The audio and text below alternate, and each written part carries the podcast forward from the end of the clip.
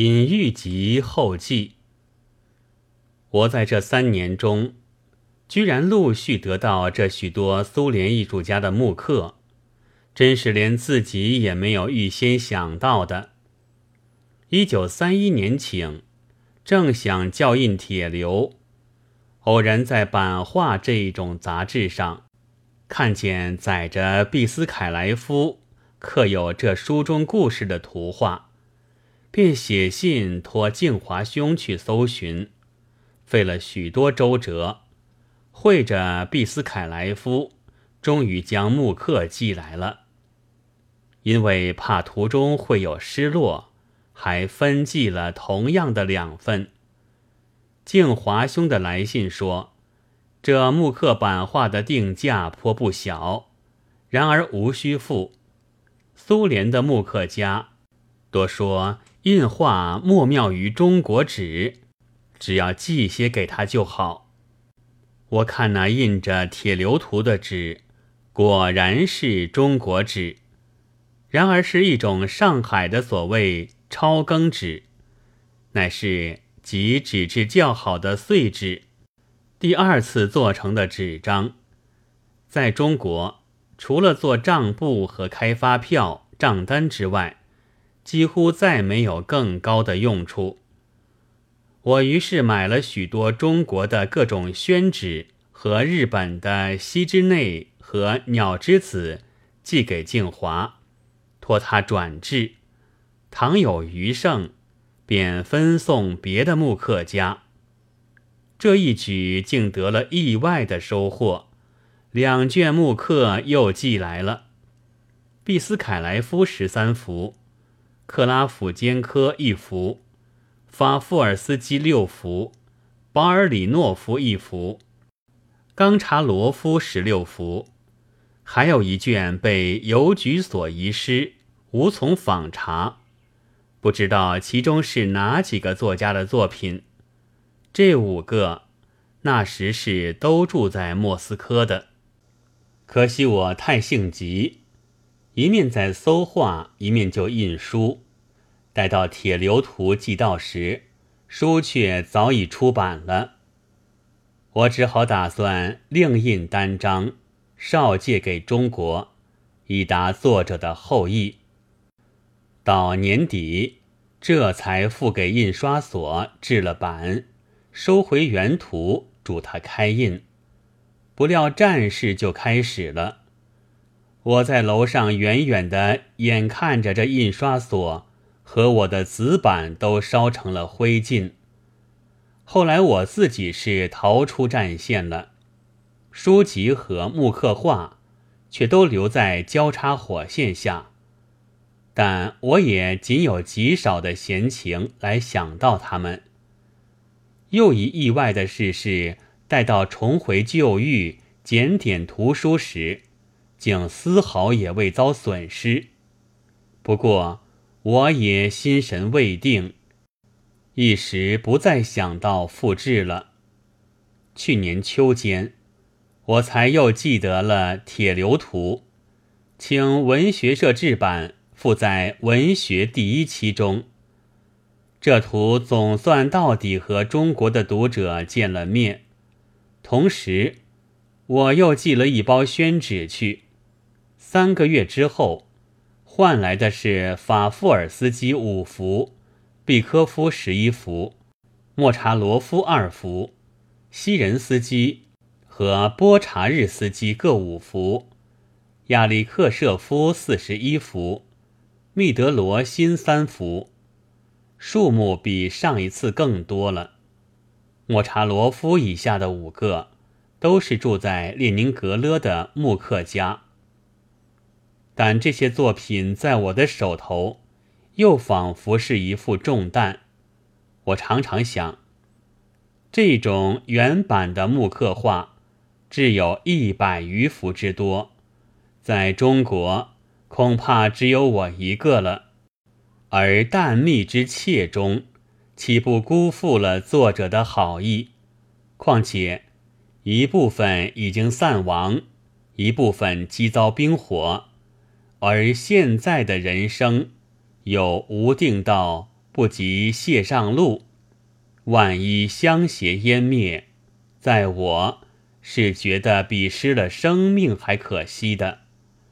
流光真快，徘徊间已过新年，我便决计选出六十幅来复制成书，以传给青年艺术学徒和版画的爱好者。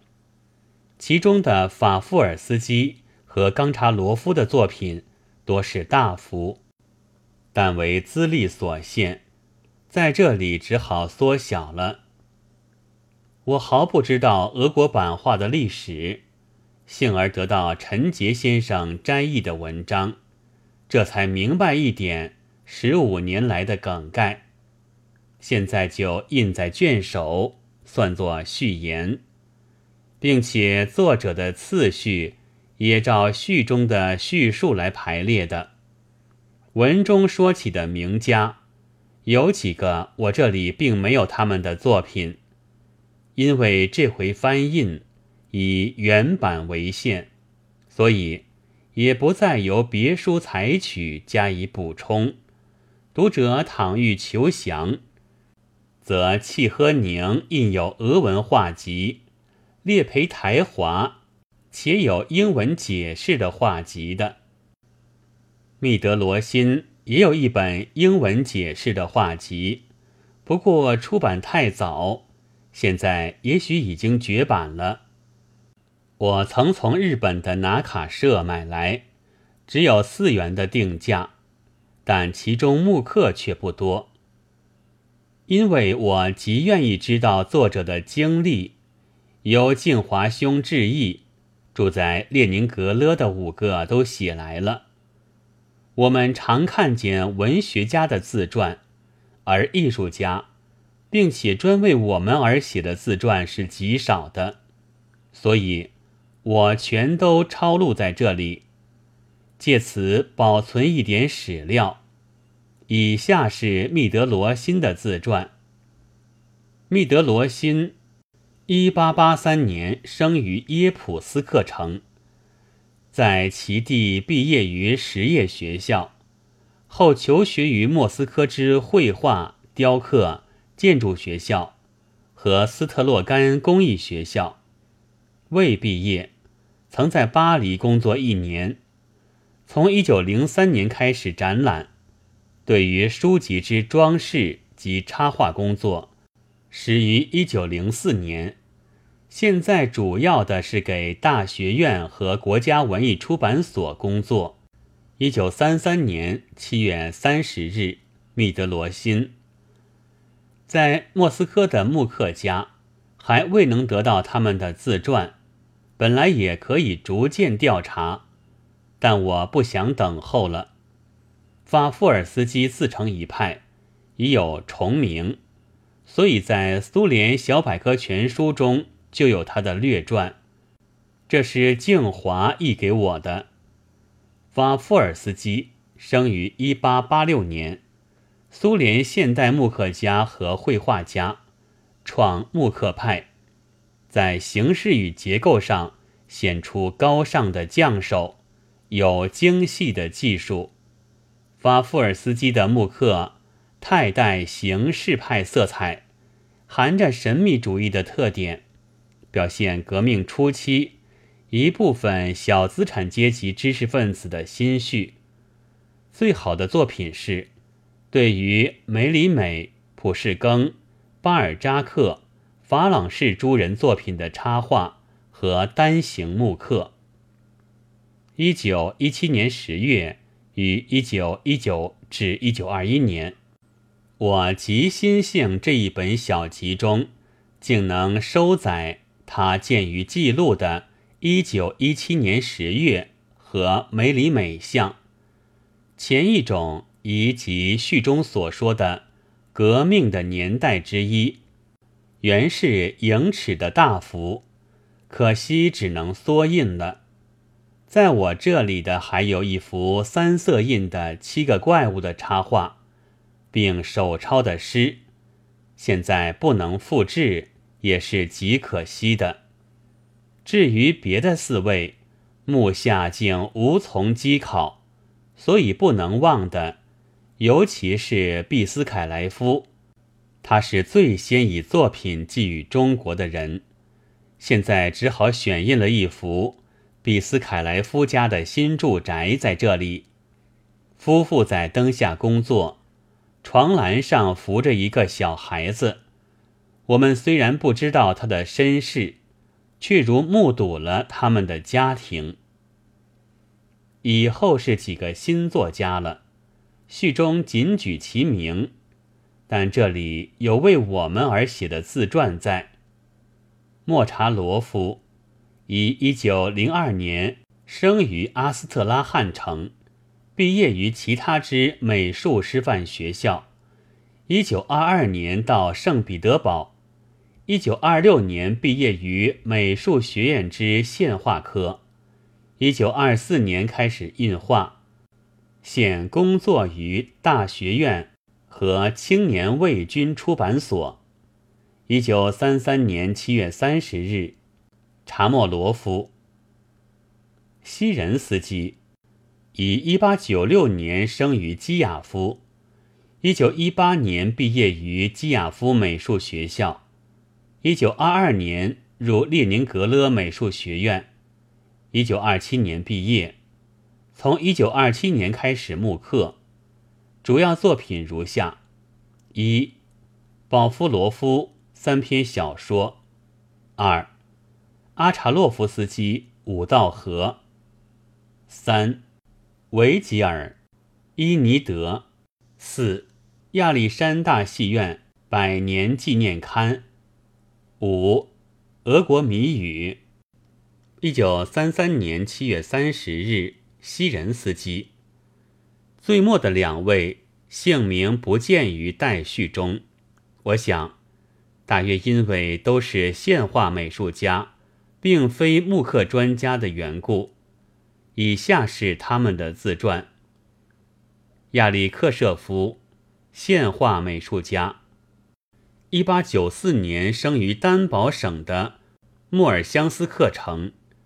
一九一七年毕业于列宁格勒美术学院之复写科，一九一八年开始印作品，现工作于列宁格勒诸出版所、大学院、国家文艺出版部和作家出版所。主要作品：陀思妥夫斯基的《博图》，裴定的《成与年》，高尔基的母亲。一九三三年七月三十日，亚历克舍夫、波查日斯基，以一九零零年十一月十六日生于达夫里契省指卡尔巴斯村，在基亚夫中学和美术大学求学，从一九二三年起工作于列宁格勒，以现画美术家资格。参加列宁格勒一切主要展览，参加外国展览，巴黎、克尔普等。一九三零年起学木刻术。一九三三年七月三十日，波查日斯基、亚历克舍夫的作品，我这里有母亲和成语年的全部。前者中国已有沈端先君的译本，因此全都收入了。后者也是一部巨制，以后也许会有译本的吧，姑且留下以待将来。我对于木刻的少介，先有梅菲尔德的《市民土之图》，其次是和西地先生同编的《北平简谱》。这是第三本，因为都是用白纸换来的，所以取抛砖引玉之意，谓之隐玉集。但目前的中国真是惊天极地，所见的只是孤湖的跋扈和雉兔的偷生，在文艺上仅存的是冷淡和破坏。而且丑角也在荒凉中趁势登场。对于木刻的少介，已有附加和赘婿，和他的帮闲们的讥笑了。但历史的巨轮是绝不因帮闲们的不满而停运的。我已经确切的相信，将来的光明必将证明我们不但是文艺上的遗产的保存者，而且也是开拓者和建设者。一九三四年一月二十夜，记。